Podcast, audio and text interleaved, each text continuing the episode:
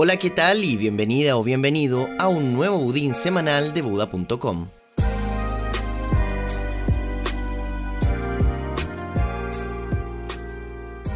Hoy tenemos un análisis especial, porque no hablaremos de Bitcoin, sino que te contaremos un poco más sobre la segunda criptomoneda más grande del mercado, Ethereum. ¿Cuáles son sus usos y los desafíos que debe enfrentar esta cripto para lograr sacar su máximo potencial? En las noticias, el cofundador de PayPal dice que Estados Unidos debe convertirse en pro Bitcoin si no quiere quedarse atrás. La Reserva Federal estadounidense dice que el dólar digital en el cual están trabajando tiene que ser, en sus propias palabras, tan robusto como Bitcoin. JP Morgan ve el precio de Bitcoin en 130 mil dólares si se cumple lo que ellos plantean, y una de las primeras plataformas de criptomonedas en el mundo está a puertas de cotizar en la Bolsa de Valores de Nueva York.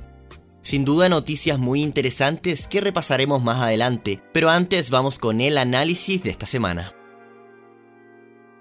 Ethereum es la segunda red cripto más grande de todas. Creada en 2015 por un equipo liderado por Vitalik Buterin, actualmente tiene una capitalización de mercado de 236 billones de dólares. Para ponerlo en perspectiva, esto significa que es más grande que empresas como Coca-Cola, Nike, McDonald's y de hecho casi todas.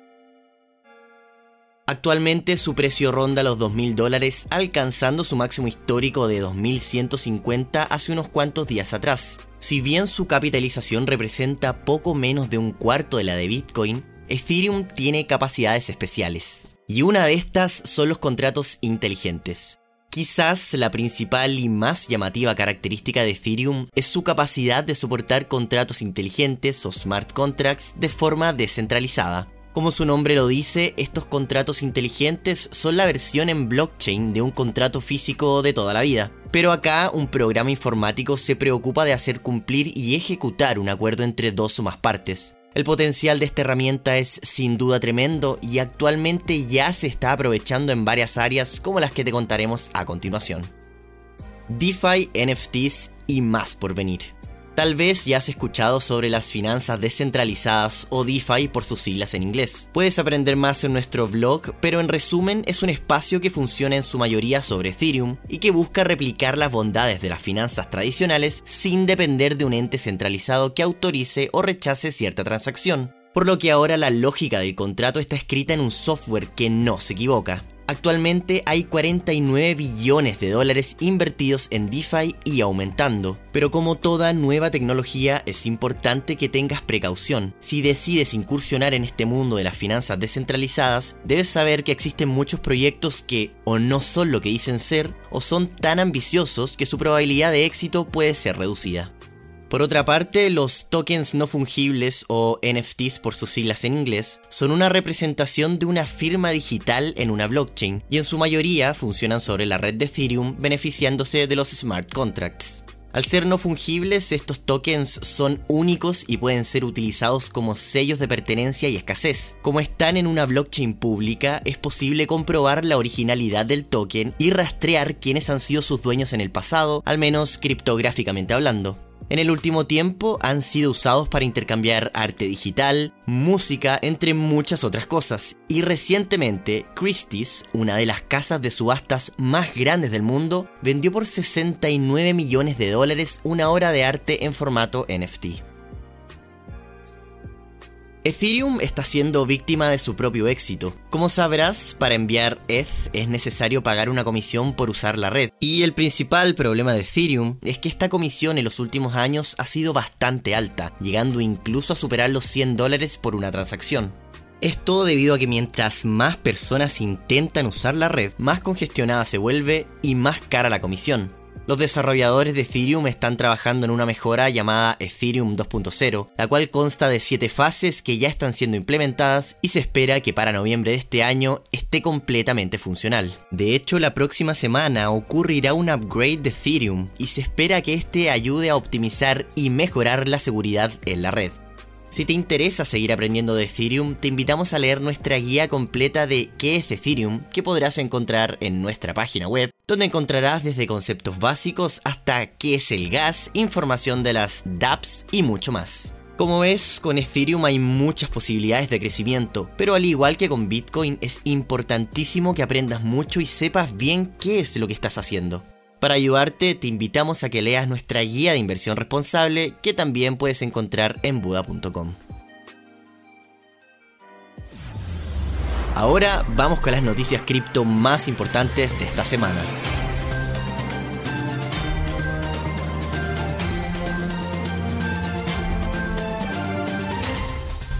El cofundador de PayPal cree que es fundamental que Estados Unidos se convierta en pro-Bitcoin. El inversionista y cofundador de PayPal, Peter Thiel, dijo en una conferencia que China podría estar usando Bitcoin como un arma financiera en contra del dólar y que Estados Unidos debería tomar cartas en el asunto para no perder su hegemonía en esta materia. Thiel se declaró pro Bitcoin y agregó que China esperaba que el euro pudiera hacerle competencia como moneda de reserva al dólar, pero que esta estrategia al parecer no ha funcionado en los últimos 10 años. Actualmente el gobierno chino posee al menos 194.775 bitcoins, que a precio actual equivalen a unos 11,2 billones de dólares y representan cerca del 1% del total de bitcoins en circulación. La Fed dice que el dólar digital debe ser tan robusto como Bitcoin. Harto se ha hablado sobre que Estados Unidos está trabajando en una criptomoneda que en un futuro podría reemplazar a los billetes. Ahora el arquitecto de sistemas de pago de la Reserva Federal, Anders Brownworth, dijo en una conferencia que Bitcoin es un sistema sólido e imperturbable y el dólar digital debe seguir ese camino. Además, Brownworth agregó que esperan que la criptomoneda del Banco Central procese unas impresionantes 250.000 transacciones por segundo. Para poner eso en perspectiva, actualmente Visa procesa aproximadamente 20.000 transacciones por segundo, PayPal 300 y Bitcoin 5. JP Morgan predice que el precio de Bitcoin podría llegar a 130.000 dólares si su volatilidad sigue disminuyendo.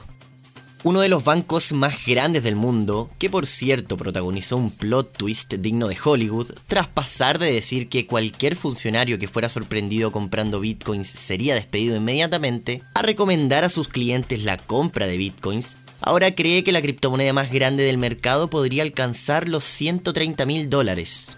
En un correo enviado a sus inversionistas, el banco aseguró que Bitcoin está dando señales de que su volatilidad se está normalizando y calificaron a este suceso como alentador. La institución agregó que en los últimos tres meses la volatilidad ha descendido a 86%, destacando que para lograr equiparar al oro es necesario que ésta descienda a 16%. Si ocurre lo anterior, la institución financiera estima que el precio de Bitcoin será de 130 mil dólares y equivaldría a la inversión del sector privado en el oro.